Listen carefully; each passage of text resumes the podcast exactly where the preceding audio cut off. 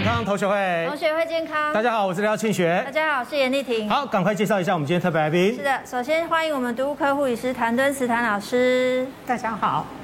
以及我们肾脏科医师江守山江医师，大家好。还有我们营养师韩颖，大家好。以及我们台菜主厨黄景龙龙师傅，大家好。好，我们今天呢要好好来研究一下这个疫情哈。现在呢疫情越来越严重，而且呢这整个疫情的话呢可以说是延烧到整个亚洲哈，从上海、北京，然后呢还有到北韩，最近的一个新闻就是北韩哈，但是台湾呢也非常的严重。那昨日确诊最高六万多人。对，现在呃累积起来的话哈也吓死人，现在总共有五十七万人是确诊的。嗯。那我们的死亡病例数呢也节节的攀升哈。嗯。我们给大家看一下哈这个。哎，现在有点麻烦哈，就是台湾的疫情呢，是不是要进入黑暗时期？那么，呃，陈时中部长呢也有特别提到哈，是台湾正面临重大的转型期。另外一方面的话呢，就是英国的《每日电讯报》哈也特别讲到了哈，那台湾呢可能会面临大量死亡的可能性，这听起来是有点恐怖，很惊悚。而且现在坊间都在说，哎呀，不要害怕啦，其实得 Omicron 就像感冒一样，嗯，一下就没事了。真的是这样子吗？我真的不觉得这个观念是正确的。对，我们来请教一下江医师。其实哦，大家真的不能把这个 Omicron 看扁。嗯，你去看美国，美国现在死了一百万人嘛。嗯，那他最死最多的人是哪一峰？你知道吧？不是 Delta。它的 Omicron 的死亡的人数胜过 Delta，嗯，那一波啊，第一个问题，你看别人会发生什么事，你就可以猜猜自己会发生什么事。第二个问题是我们台湾一开始也是这样子啊，我们上次的 Delta 有死那么多人吗？没有，你现在一天就已经十几例了哦，而且你这个十几例目前的死亡数是反映两个礼拜前的染疫人数哦。对，那这个两个礼拜来你的染疫人数增加了几倍啦？所以你等着就看着就是它死亡人数就继续往上升高。嗯。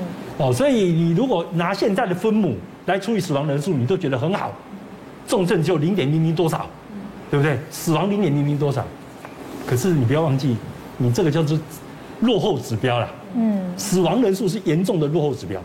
嗯嗯。哦，不过当然我还是鼓励说各位观众朋友，其实真的也不用太恐惧到惊慌失措，因为。最终来讲哈，没有一波疫情可以把所有人都感染了，历史上没有发生过这样的传染病了。再厉害的黑死病、一波拉都一样，SARS 也一样，它终会只会感染超过十五趴、二十趴，一波就这样而已。嗯，所以你最终有八十 percent 人事实上在这一波里面你是不会被感染的，所以你最重要还是要顾好自己的免疫力嘛，对不对？现在也看起来疫苗的边际效应递减中嘛，不是没效，从两剂哎。防护力很好啊，紧接着就开始三季就开始递减，啊，第四季甚至递减到连抗体生出来上扬的时间只有一个礼拜，好，所以最终你还是要靠你的抵抗力，而这个抵抗力并不是很虚无缥缈的问题哦。对，之前国外的研究就发现说，你单就把自己吃健康一点呢，你的重症率就可以降低一半哦。嗯，这是在国外很出名的期刊上写过的事情。嗯，而且我后来自己想一想哦，其实你想想看，你可以让八十 percent 的病人免疫。不不让疫情侵犯到不会染疫的话，显然这个东西不是特效药造成的嘛？以八十 percent 嘛，疫情开开始你一波也只有二十 percent 感染了，所以这个八十 percent 的抵抗力是一直存在的，所以代表它也不来自疫苗，也不来自特效药，来自什么？事实上，你现在去看很多回顾型的文章，你看你日常如果很多东西可以帮助你提升你免疫力，避免你染疫，比如说维生素 D、益生菌。蜂蜜，嗯，甚至蜂胶、鱼油，它有一连串的东西，而且这些东西你可以想见，这个东西是在我们日常生活中常常碰到的哦。嗯，我们的总人口里面，事实上有很多一部分人是一直覆盖在这些有益的食物之下。嗯，那大概会有一些人因为工作忙或什么原因，哎，他移出了这个保护食物的防护圈之后被染疫。嗯，我个人目前对这个疫情的看法是这个样子，所以事实上你还是可以努力的保护自己，嗯，保护你的家人。而不是说哦啊，因为反正已经到做事了，我就放给他，让他染疫。其实这个想法是很危险的。我知道有些网红在这样讲，甚至于对疫情开始的时候，美国人开过这个染疫派对啊，就我染疫，我把朋友找来让大家一起染疫啊，就死了一堆人，你知道吗？哦，所以这个事情真是很好笑的事情。这这是不是所谓的所谓的这个所谓的自然呃自然抵抗力？没有，他就希望他自然染疫，然后形成自然抵抗力嘛。可是。更糟糕的是，Omicron 这个病毒现在新的研究看起来，它不太形成自然免疫力了。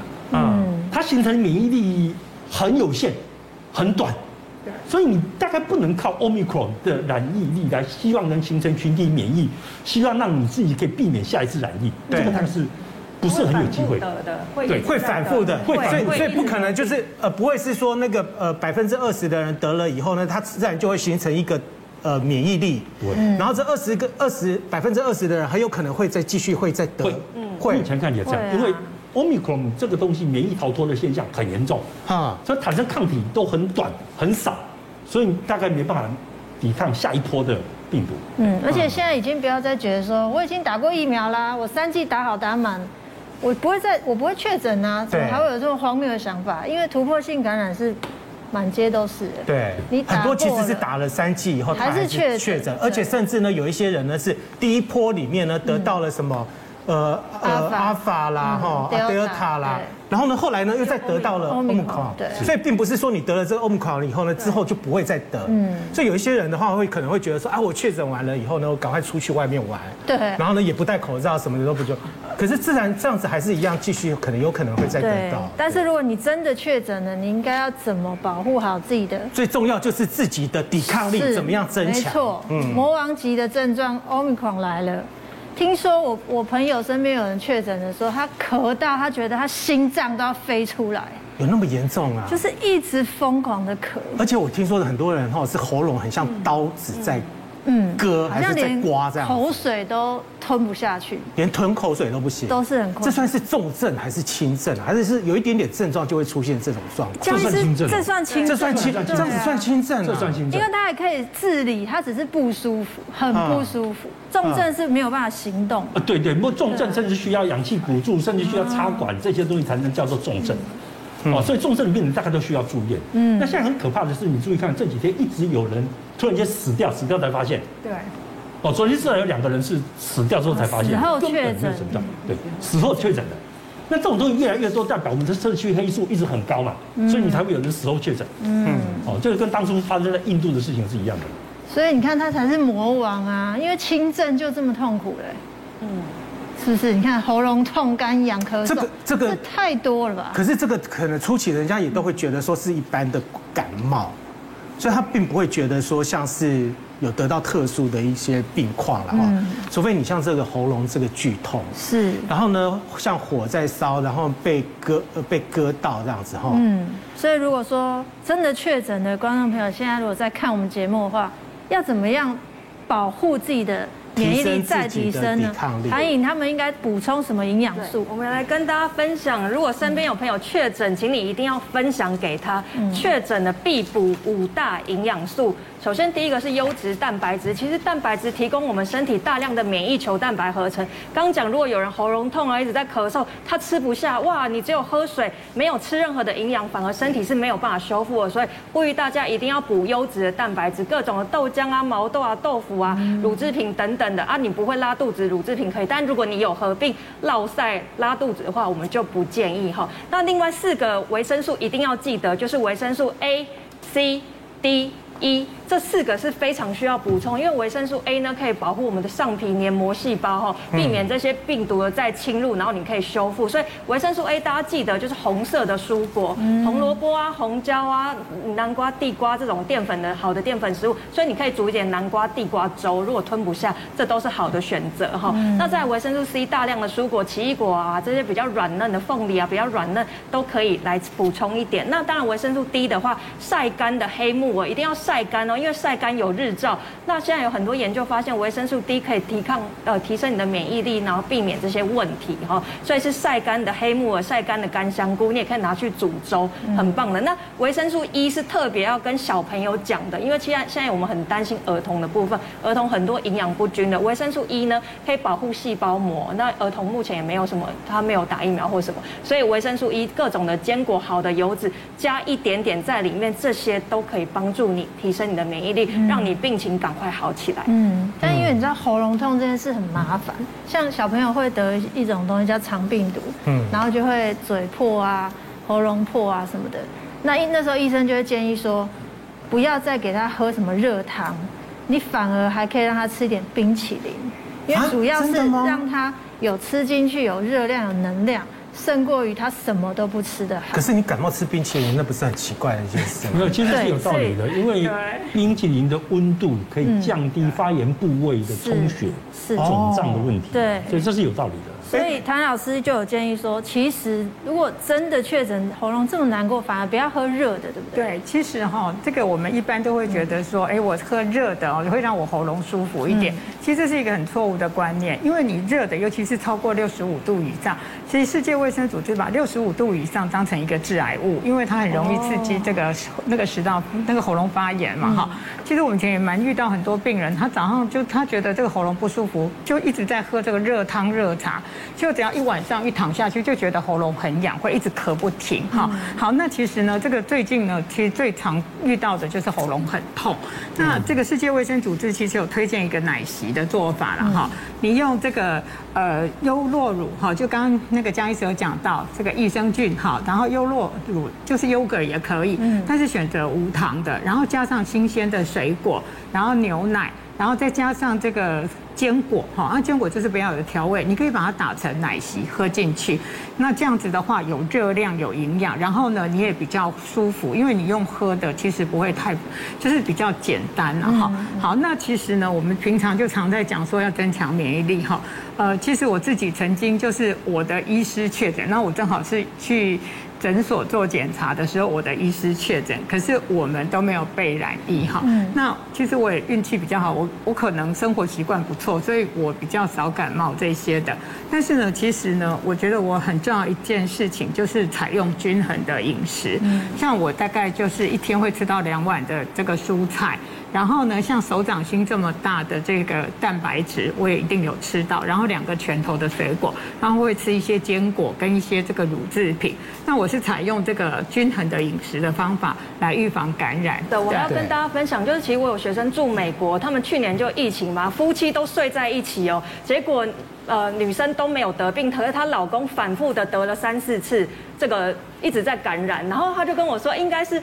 就是女生有在学饮食，她每天都吃很多的蔬菜啊，然后大量的蛋白质，然后一点点水果。但她老公就是没有办法节制，他就是还是会吃甜食啦、油炸啦，一定要饭后来个炸鸡，还要个甜食。所以他在猜说会不会是因为这样子饮食身体是有关系，所以提供给大家参考。真的均衡饮食非常的重要。嗯，所以这样听起来优质蛋白质很重要。很重要，对。那像坊间如果要优质蛋白质，应该就是虾子吧？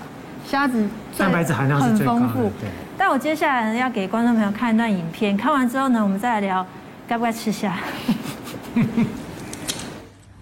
看过吗？看了啊，看着里头啊。啊？嗯，看了吗？看了吗？出来了，看了吗？饿着呢。一俩，看了吗？谁？俩。看了吗？在这里肉里边。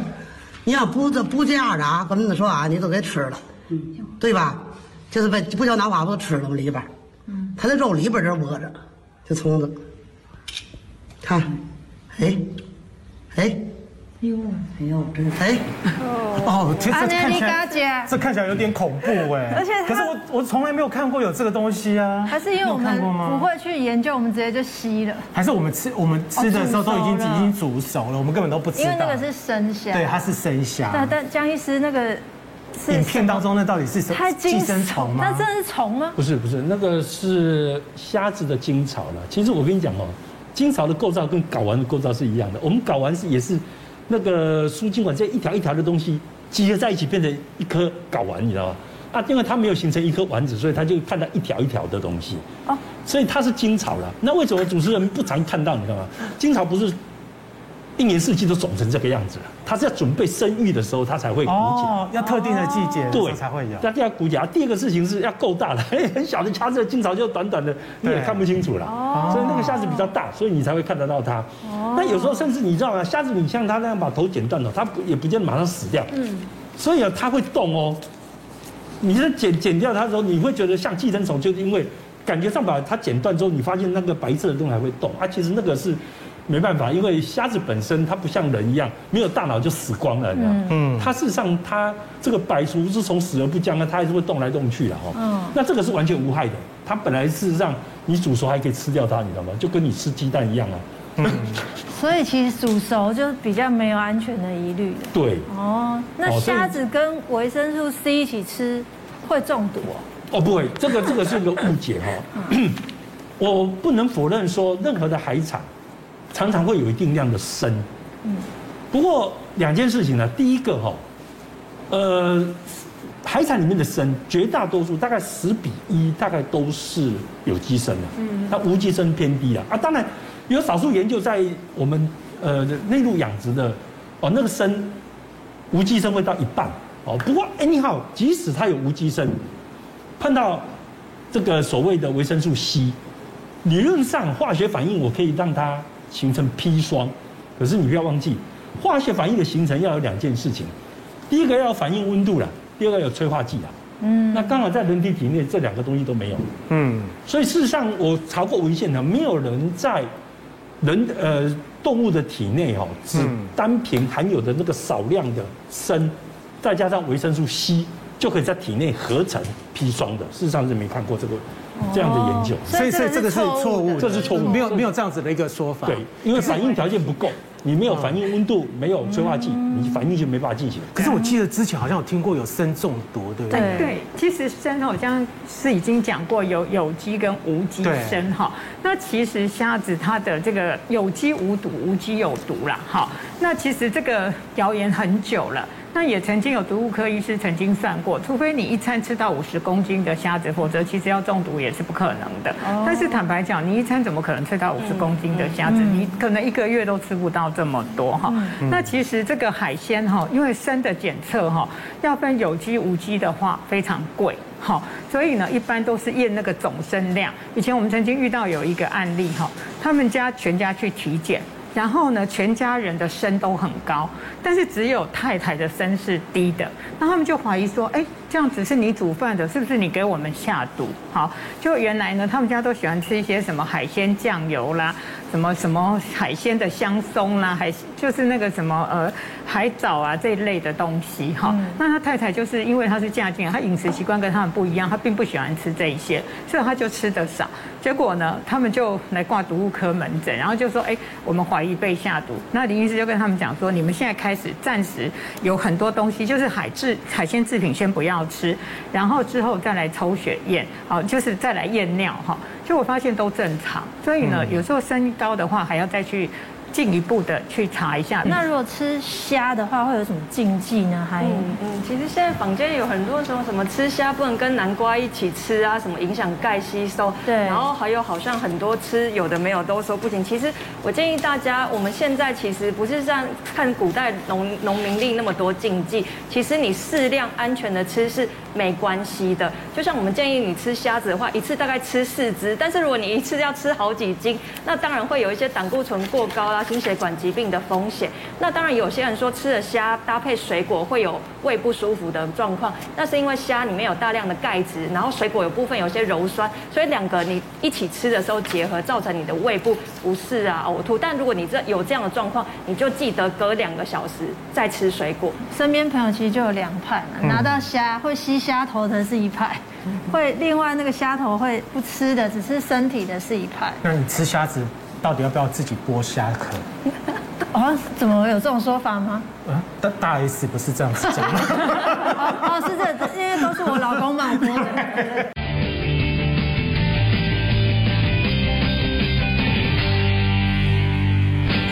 欢迎回到五期健康同学会。庆学哥，你爱虾吧？啊，很喜欢吃海鲜，我都喜欢。那如果这样一尾虾煮熟了之后，你会怎么？吃它的顺序，吃它的顺序就吃肉啊，头就不吃了。哦，你头不吃？因为我现在不太敢吃头。以前我早期的时候呢，我很很喜欢吃那个虾头，尤其是那个虾膏，嗯，很鲜甜。所以呢，吃完以后呢，你一定要把它咬碎，然后把里面的汁给吸干这样子。可是后来呢，有一次我这样子吃的时候，被我朋友骂。真的，他说那个虾子的虾头很脏。嗯，那现在呢，全部都是养殖，然后有什么什么什么重金属啊，什么化学，什么乱七八糟的东西，全部都是虾头。被他这样子一讲以后呢，我从此不敢再吃那个虾头。而且更惊悚的是，听说吸虾头会失智。真的还是假的？你不要再骗我了。会有失智的风险，这真的是很荒谬。我们请江医师来。江医师有这种说法吗？首先呢，我我们要先澄清一点哦，没有错。虾子的头哈，它的头胸部里面哦，常常有很多的内脏器官，当然你刚才看到精巢、嗯，卵囊，对，都在里面的哈。在某一个季节里面呢，它甚至会积聚的全身所有的精华，因为它要生小孩嘛，所以它就把身上的养分都都收到了头胸部去，构成那个精巢卵巢。所以你吃虾膏哦，虾虾头会有一个虾膏嘛，那大家都觉得那个很好吃。那没有错，在这个生殖阶段哦，它的那个胆固醇含量是高的哦。嗯，就像我们人的生殖腺胆固醇含量也很高啊。我们的所有的生殖的荷尔蒙全部都是胆固固醇类的荷尔蒙嘛。可是你要忘记一点哦，人的胆固醇是肝脏合成的。嗯，美国心脏医学会也承认啊，不管你吃了多少胆固醇，不会影响你血中胆固醇的量一点。不管你吃了多少胆固醇，不影响你心血管疾病的好发率。真的哦，好，所以第二个，从这点你可以知道，就是吃虾子头上它含有很多胆固醇，跟你会不会心脏病是没有关联性的，吃再多也不会引起心脏病。嗯，那当然，大家呃，刚才主持人庆学特别提到说，另外一个风险说，那我会不会因为喂养过程中我收集了很多重金属在头里面啊？哈，当然没有错，我承认哈，就是说，譬如说你如果这个饲料里面呢含有一些有毒的废物的话，譬如说什么大幼性多氯联苯，它会存在。头里面，因为头的油脂含量比较高嘛，那虾肉是肌肉嘛，它油脂含量没那么高，所以虾头在有毒的饲料情况下会比较风险。不过反过来讲一遍，就是我检查虾子检查了快二十年，嗯，虾子一直是哦我们的这个海产里面哦重金属含量哦比较低的哦啊，物有物种的特性。我举个例子讲，像鹅啊，它很容易吸重金属，对，鹅啊因为满是内脏啊，里面甚至常常比较容易有。如果水不干净的话，有塑胶粒子在里面，哦，所以每一个物种都有它的特性。像我们的米比较容易吸重金属的镉，对不对？你你你泥土中可能有其他的铝啊，其他的重金属，你就喜欢镉。嗯，同样的道理，虾子本身看起来这个物种哦，它对于重金属的环境的重金属的污染，它比较不严重。所以那么多年的检验里面，其实我有很多东西动不动这个鱼不过，那个东西不过的，可是虾子真的很少不过。嗯，哦，我我我印象最深刻，只有一次检查那个呃东港的这个樱花虾，哎，发现它总身超亮。就后来去像谭老师讲的，我们只好去再去检查它这个有机称无机称，后来发现也还好。嗯，哦，所以虾子的确看起来污染的情况其实是不是那么严重？对。那唯一怕的就是说，当然养殖过程中如果有抗生素。它也比较容易存在虾头了。不过我们在台湾的养殖业很聪明啊，很多人都知道说虾病一旦发生了，整只死掉很可惜，所以两个对策嘛，一个呢就是加药养，可是另外聪明的人怎么样？分池养，嗯，就是把它变成一个小池一个小池。对，那一次万一有虾病，那我就丢掉这个十万块，我就不会痛到不行。嗯，啊，你如果是一个大虾田，哦，那个里面可能捞起来两百万的，叫你丢掉你就痛到受不了，对不对？嗯。所以其实对付传染病不是只有抗生素一个方法啦，很多虾农也有发出一个方法来对抗虾子的传染病，而且是不用药的方法来对付它。但是如果是像这样黑黑的嘞，它里面这样黑黑是？不，黑黑的这有两个问题了哈。虾头跟虾的脚哦，它含有色氨酸，嗯，它很容易因为它的酵素的催化变成黑色素，就变成你头发这个黑色素。所以第一个问题是黑色素是无毒的，因为就跟你的头发一样嘛。啊，所以第一个问题是这个黑变的过程不是有毒的过程。嗯。第二个问题是这个黑变呢，通常早于它的挥发性盐基氮的上升跟它的所谓的核酸核酸解离，意思是说黑变早于腐败，所以黑变不代表腐败。嗯。哦，当然你可以说腐烂到后来也一定也会产生黑变的，可是黑变的时候不见得一些腐败，所以大家不要有这个见解。而且哦，你看到它那个黑变一点点哦，其实有时候虾子都很新鲜哦。对，它不见得真的吗？你黑黑成这样子，我一定不敢挑的啊。这个是很新鲜的。我跟你讲哦，我有一次去瑞士哦，在五星级饭店里面哦，它那个虾子哦，呃，其实稍微烫过，可是因为它瑞士欧盟的规定不能用虾鲜这些所谓防止黑变的药，嗯，所以你看看那个瑞士的饭店里面的所有的虾子，全部都是黑头黑脚。都是像这样子，对对，所以以后还要专挑黑的，至少他没有加虾线。哎，谭老师，你都怎么挑？呃，其实我买虾，我不会买那个哇跳跳，哎，好，然后我大概就会注意一下它这个菜市场的保鲜。其实基本上我买虾，我会希望很新鲜，我会买那种急冻虾。现在其实市面上蛮多，它就这样一盒一盒的。然后有各种让你各种的 size 让你挑，你可以挑中等的啊、大的啊，随便你。那这样子一盒呢，对我来讲就是说我们家可以在很快的时间里面把它吃掉。那其实刚才那个江医师讲那个黑黑的哈，它其实是没有用药，但我们。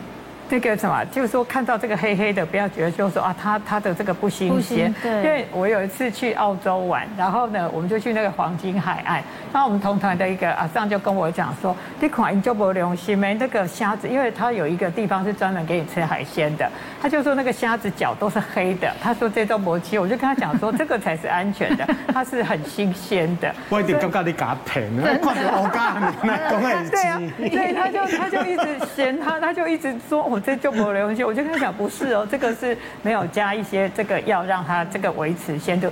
但是现在蛮多那个急冻虾，它一上来就是整个就是冻住的，但没有经过这个呃，就是在慢慢的让它死亡等等。其实这个虾我觉得是保鲜会比较好。虾子的那个营养成分啊，是不是在所有蛋白质里面算是最高？对，而且虾我们就说它是低脂的海鲜类嘛，又是高蛋白质，所以每一百公克里面你的蛋白质大概有二十二公克，大概就是四只的虾子有二十二公克。比牛肉都还多，而且它的油脂只有零点八公克，所以大家其实我觉得是可以吃点这种新鲜的虾子嘛。嗯，还有虾红素的抗氧化啊，都很好。不过虾子真的要怎么样挑的话，一定要问他了。对，一定要问一下我们龙大哥啊。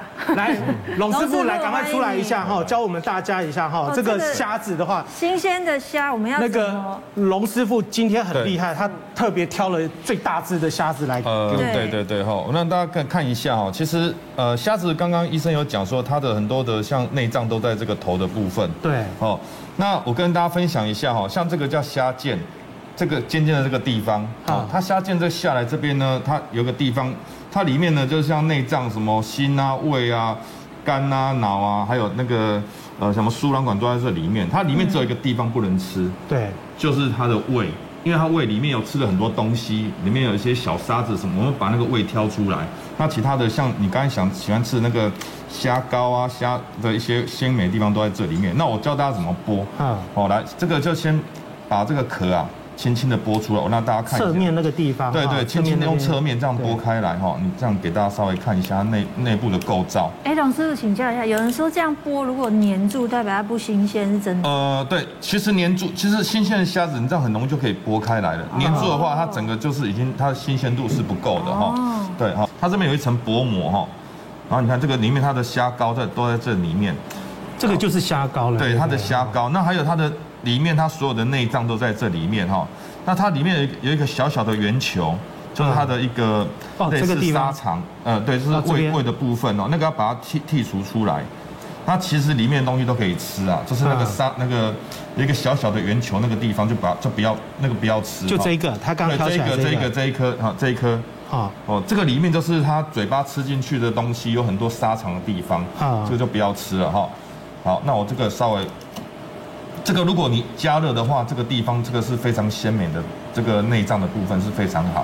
哦，那再来呢，我我会教大家把这个壳哦慢慢的去。它还有一个地方就是它的那个肠子，它的肠子从这边到尾巴这个地方都是它的肠。嗯，那肠的话呢，我们跟人体一样，就是我们吃完之后从嘴巴吃到呃胃的话，会经过一个排泄嘛，就是它的消化系统从这里到这里。排泄到最后，所以呢，这边用刀子稍微把它取出它的沙肠，好，我再来给大家稍微，好，轻轻的哈，然后剥开，好，哦，这边看到了，有没有看到这个是它的肠子哈？这个一定要把它取出来哈。如果你是野生的话，那个沙肠非常的多哈。嗯。为什么你知道吗？因为它都是随便在外面在海底就乱吃了。啊。所以你现在一般你在吃那个像野生的大明虾。对。那个沙肠真的很多，像像宜兰外海的那种什么火烧虾，那个你沙肠很多，你你吃那个都是对，咬下去全部都是沙，都是沙，对，它就到后面那个整个排泄物非常的多啊。反正这种养殖的，它那个就是定时定量的喂养啊。那个沙肠其实你看，我取出来之后一点点而已。那像外面的餐厅，它不会这么搞缸嘛？那它整只就这样下去炒什么的，我们剥开才发现有。肠泥的话怎么办？其实那个肠泥要给它把它去掉哈，熟了都要。你就只能吃的时候自己拔。对，尽量要把一定要把肠泥去掉。好，这样子去除掉以后呢，那个娄师傅呢今天要带来一一一道料理哈，叫做什么？酱爆芙蓉虾，酱爆芙蓉虾，听起来就要准备哪一些东西呢？对，我今天准备的话，除了刚刚的虾子把它切成虾仁之外呢，还有准备的话就是有洋葱、嗯，红萝卜，还有香菇丝跟这个就是青椒丝，哦，非常简单。然后我蛋里面先加一点的这个豆瓣酱进来调味，嗯，哦，增加它的一个这个香气哈。那再来呢，就把这个油先放进来，对，洋葱放进来，洋葱，对对。所以洋葱先下去炒香。对，好，因为其实这些蔬菜在家里都是很容易取的，而且它比较不是属于叶菜类的话，它可以放在冰箱里面，可以保存的时间也可以稍微比较久一点点哈。然后像这香菇也非常的棒哈，然后呢泡个水就可以了，就把它切成香菇丝哈。那如果加那个木耳应该也可以啦。呃，都可以，对对对对，好。那再来就是用这个红萝卜哈，红萝卜丝，它也是有非常好的这个贝塔的这个胡萝卜素哈。啊，好，好，带进来一起把它炒香。哦，已经开始闻到味道了。对对，这些蔬果这种根茎类，它都需要点油把它推动，嗯，然后它的这个香气啊，真的是非常的棒。好，然后再来就是来把这个青椒丝哦，把它放进来。哦，整个颜色呢，就是它看起来就是非常的这个健康又营养，又彩色又营养。对对对，哈，好。那你的虾子是最后才放是吗？因为虾子它很快就熟了哈，所以不建议说你一开一下子一开始就把那个虾子放进来哈。对。而且你知道有一些哈，那个虾子为了增加它的那个 Q 弹性，或者是它的呃那个口感，会抓一些粉，这样子好不好？还是会抓一些蛋白？嗯对，其实一般传统都会加这个蛋白下去打哈，但是因为我们今天用这个大草虾，它本身的肉质就已经非常的 Q 弹了啊，所以我建议就是直接放进来就可以了。而且它非常的新鲜，呃，它非常的好吃哦。对，这个大草虾它的一个，如果你今天是用如果是一般的小白虾，我建议你可以用一点蛋白、盐巴，嗯，去把它抓麻一下，哦，增加口感这样子哈。那我问一下那个谭老师哈，就是海水养殖的虾跟淡水养殖的虾有没有差异？其实那个是口感的问题啊，那我觉得就各取所好。嗯，对，因为像刚刚江医师讲，他验过那么多，如果说到这个重金属上都没有问题，我觉得就是各取所好。对，对，就是你喜欢的这张。那有的人就是对太大只的虾会觉得就没有特别喜欢，有的人反而就会特别喜欢那种小件虾，或者刚才龙师傅有讲到那个火烧虾，像我的朋友很爱吃火烧虾，他每次都就是去买那个火烧虾，然后就水煮。就是每天就是吃一大碗那个火烧虾。对，那好甜呢。那个对啊，他们就觉得这个是很好吃。其实我觉得那个就是个人口感，没有说哎特别哪一个虾会特别好吃。好，这个很香，而且刚刚四颗蛋汁，四颗蛋打下去有天然勾芡的效果。对对对，芙蓉就芙蓉的，它就是芙蓉蛋，你看对对对，多多澎湃，而且这是大菜耶，大菜看起来就是大菜。重点是它很营养，营养对对，蛋白质、维生素 A、C、D、E 都有了，都有的营养师认证，谢谢我们龙师。好，谢谢。现在坊间很多在讲什么抗抗疫抗疫好物，其实江医师抗最好的抗疫好物就是本身的抵抗力的。没错，坦白讲，真的到最后你就发现说疫苗边际效应递减，所以你大概就只能靠自己的抵抗力。嗯。那我们讲过说，从疫情开始的时候，你就发现其实很多人就发现，连茶叶都有帮助抗新冠病毒的功能。刚开始是发现红茶有，后来发现绿茶也有。嗯。所以抗疫的东西不是一定要特效药，哎，它是很多在分布在你的生活中的。鱼油被报告了，那呃鱼油还做到前瞻对照双盲研究，哎，嗯，对不对？然后呢，连益生菌还有做到四盲研究，你知道吗？我很少看到，那双盲研究就了不起了，人家做到四盲研究，哎，嗯，那蜂蜜做到什么？做到多中心前瞻对照研究，那个都是很严谨的研究，所以它这个抗疫的效果大概是不容你去忽视它的，而且那些研究大部分也都是几百个人哦，都不是像那种一二十个人的研究。哦，所以统计学上也都可以看到明显的意义。嗯，所以其实你在生活中摄取的这些好的食材，就可以帮助你提升免疫力啊。不过最后有一点就是，不要吃那么多甜食啊，因为吃下甜食之后，你的白血球吞噬能力会下下降。对，那这个一般来讲，认为吃了精制糖之后，白血球休息五小时啊，所以这个大家考虑一下，你五小时刚好出去外面啪啪走，干嘛？你搞不好就染疫了。嗯，哦，所以。除了该吃的该吃的东西，不该吃的东西也不要碰。嗯，所以维生素 D，然后鱼油、蜂蜜、蜂蜜、益生菌、蜂胶、益生菌，这些都是有益的。对。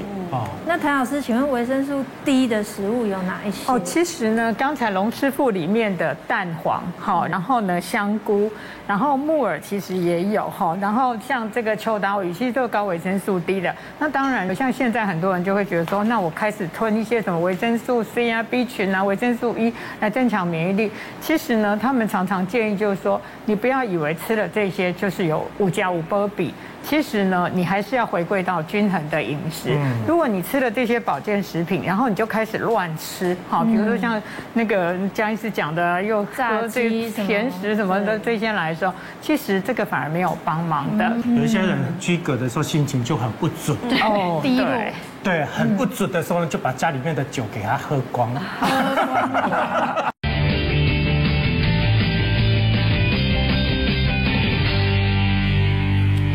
回到五期健康同学会，庆哲哥，喝酒什么不能配？呃，不能配宾士。宾士？对啊。什么意思？就不能开车。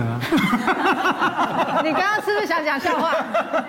太有意思愣住。那不能配的东西可多了，B N W 然后什么？很多。对啊。但你知道有一个东西真的不能配？什么？会致死。什么东西？榴莲。榴莲真的还假的？看一下这位。泰国二十四岁的男子，这么年轻，他有一天呢就去了女友家，两个人吃完晚餐后呢，他喝了酒之后吃榴莲，两个小时后他突然就身亡了，这很这很这有可能吗？就是这第一次听到也是，没有这个事情哦。日本的筑波大学他们有提出一个解释啊，啊，他说哦，那个榴莲里面还有一个硫化物可以抑制乙醛去氢酶。嗯，对。那其实他这一点，其实他这个讲法哦，我其实是不服气的，因为我自己是一个乙醛去氢酶的缺陷者，就是我喝酒会脸红这种人。哦。那喝酒这种脸红的确会带来长期的危险，比如说像我们这种人，喝了酒之后，也许我们得食道癌的就别人增加了十几倍。嗯。是。是不好，这个这种遗传的疾病是比较不能，不是疾病的，这种遗传的体质是比较不适合喝酒啦。嗯，可是你说乙醛气氢酶把它阻断之后，会突然造成猝死，大概是不至于的。它会造成这个，呃，醛类都是毒物啊，甲醛、乙醛那个全部都是载物啊。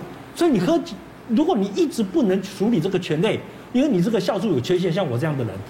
再加上榴莲的话，那你长期来讲，其实癌症风险会高，这我同意。嗯，可是你说会造成急性的死亡，其实我不是很能接受的。不过话说回来，你不要忘记，酒精就是心血管疾病很主要的风险。嗯，以前有人哦，常常看到那个在日本的温泉区的写作啊，呃，这个这个，诶，什么喝酒的人哈，不，就是说。哎，血压高啊，等等，他写了一堆人哦，嗯，不能进温泉温泉，嗯啊，对。其实后来研究发现了，其实去温泉的人哦，不是想象中那么危险的。谁危险你知道吗？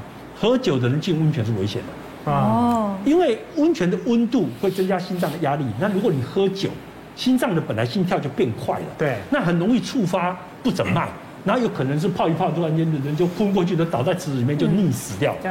所以其实酒精本身就有心血管的风险，嗯，尤其是说如果像台湾这种，我们台湾有这种喝法，就是说他平常不像老美一样每天喝酒。他是见了朋友就开始干杯，干杯，对不对？那还喝到烂醉，这这种东西其实也很容易增加心血管疾病的负担跟风险。嗯，所以也许不是榴莲啦。所以他啊，他对他喝酒，可是问题是他喝的酒也不多啊，他的喝的酒他才喝一瓶半，一瓶半，一瓶半左右。你说一瓶半的啤酒是啤酒多了，对啊。不过你不要忘记哈，就是说，哎。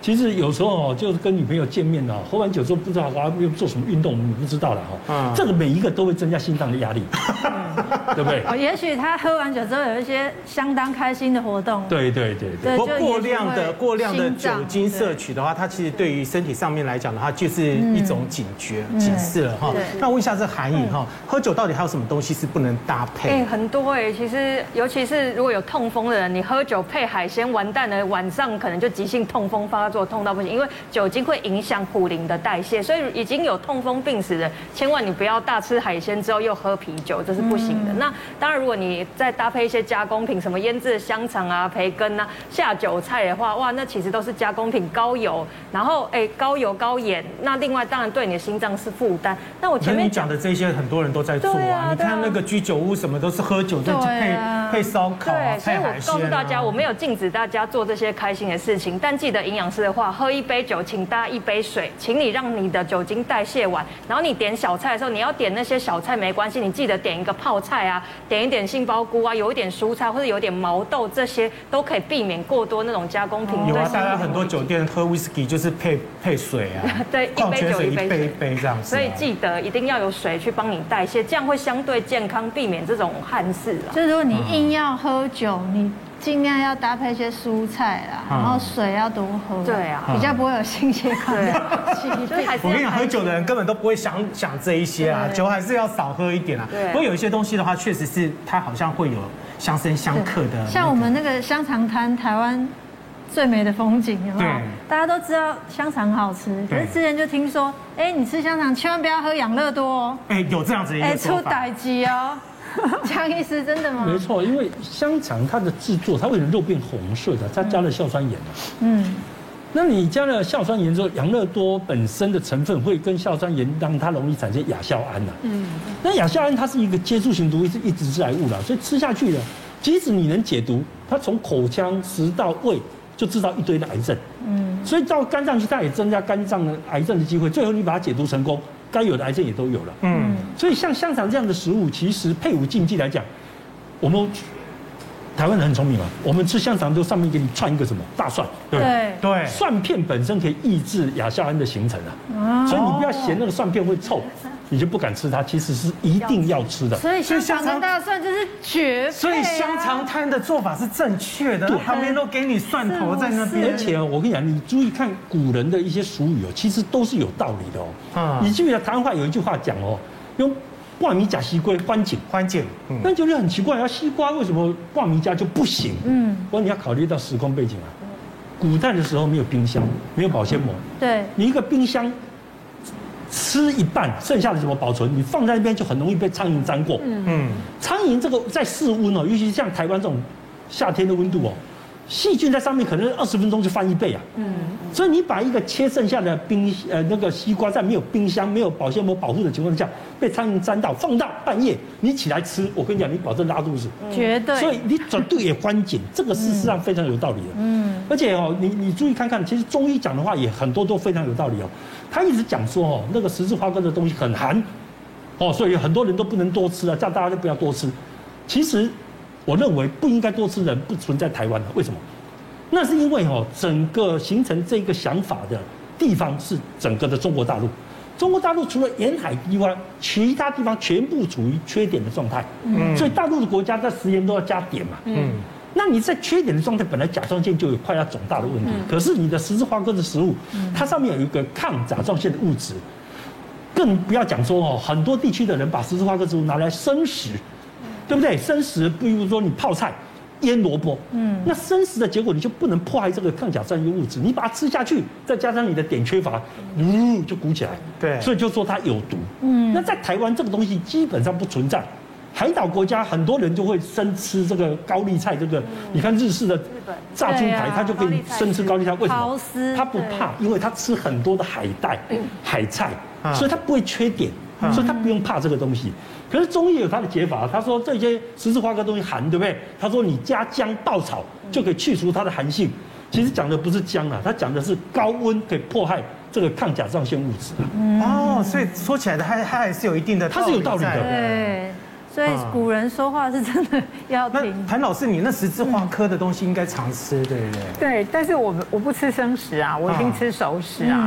所以我们就像这个江医师讲的，就破坏掉了嘛。嗯，对。那其实呢，我大概常被问到的就是菠菜可不可以跟豆腐一起煮？哈，其实为什么会这种说法呢？因为菠菜是属于高草酸的食物啦。那其实你可以这样子做，就是你在煮菠菜豆腐的时候，先把这个菠菜烫过一。是，那草酸会溶于水，那你再跟豆腐一起煮，其实也没有关系。所以呢，大家也可以用这样的吃法。那农民地上面还有一个是柿子加螃蟹，因为柿子的表皮呢就是会涩嘛，就代表它单宁长很多。那它如果跟蛋白质结合呢，其实会阻碍营养素的吸收之外，也会让你消化不好嘛。好，但是其实基本上我们吃柿子都削皮啦，而且连柿饼吼也是削过皮的。但是我倒是觉得螃蟹吼就是一定要煮熟，尤其是毛蟹。好，就是因为古人的都是看到的都是毛蟹，毛蟹那毛蟹常。常常就是，如果你没有煮熟的话，其实是很危险的，所以一定要记得要煮熟它。你看那农民农民地里面啊，跟螃蟹有关的真的有够多的。对啊，全部都螃蟹。其实那是因为古人吃的是可能是淡水的毛蟹，对啊。所以其实那个哈，我我更担心的叫寄生虫，所以我觉得这个是一定要确实的煮熟才会安全。但古人也又有一个解法，说如果你中到地浆水。赶快来处理一下。那你知道什么是地浆水？我不知道。然后你知道地浆水还有一个，我刚刚看到什么？鸡屎白。对对对，鸡屎白可以解了哈。然后还有人乳。人人乳啊。对，人乳，你看。人乳。人乳。其实那个地浆水哦，是把那个土地挖到三尺的时候，然后把水倒下去，然后把它搅一搅，让它混了之后，然后再沉淀之后取的水叫做地浆水。那鸡屎白有点像卤水啦。其实就是就是不大。你知道你知道那个以前那个做豆腐的时候，那个点水就会用这种方式。然后像鸡屎白，它是的确是从鸡大便里面取白色的部分，然后经过晒干之后，然后再小火焙炒，再加酒。其实这个都是什么作用呢？就是催吐。但是现代哈，不要催吐。现在的人，我们以前都会说啊，如果说你吃了什么，赶快催吐，对不对？其实不是哦，哈，因为不要催吐。有时候呢，你如果二就是可能会造成二次的问题哈，比如说你喝到强酸产碱，你还催吐，哇，那可能更大的问题发生。然后再来呢，你催吐的过程中可能会呛到呼吸道。那可能会发生这个呼吸的窘迫的问题，所以现在哈，如果中毒不是赶快抽不赶快催吐，不要好，以前还会告诉你说赶快烤两片那个什么吐司烤的焦黑吃进去，其实那个都没有效。这里有说法。啊，对你都不要这样做，赶快送医院，然后带着你误食的东西到医院，让医师来判断。所以不要催吐，尤其小孩子更不要催吐。你看你刚刚画这么多，对，我都帮你画三个，全部都螃蟹，都是螃蟹，而且还很多都是海鲜。是。所以可见以前当时的那个保鲜的记录可能没有那么的好。对啊，像螃蟹哦，会被上面写的九个哦，有一个原因就是因为像毛蟹哦，它那个毛你仔细去看哦，它上面充满了魏氏喙吸虫的蛋。那魏吸虫吃了之后，它在体内会孵出来，你知道吗？它跑到肺部来，跑到肺部你就开始会咳血，甚至严重人会死亡。嗯。那古时候人家处理螃蟹哦，它也没有这个无菌的概念，所以螃蟹在厨房处理的时候，那个蟹。的毛上面的寄生虫的蛋会污染整个厨房脏板，嗯，所以变成说很容易造成食物中毒等等的问题。再加上古时候人还做螃蟹有一个很奇怪的吃法，现在人比较不敢这样做，醉蟹。哦，他认为用酒。上海人好喜欢吃醉蟹。我用酒黄酒去泡，可是你不要忘记黄酒酒精浓度多少？它不是七十八哎，嗯，所以它实际上是没办法泡死那个后壳的寄生虫的蛋的壁。嗯，所以你泡不死它，你吃下去怎么样？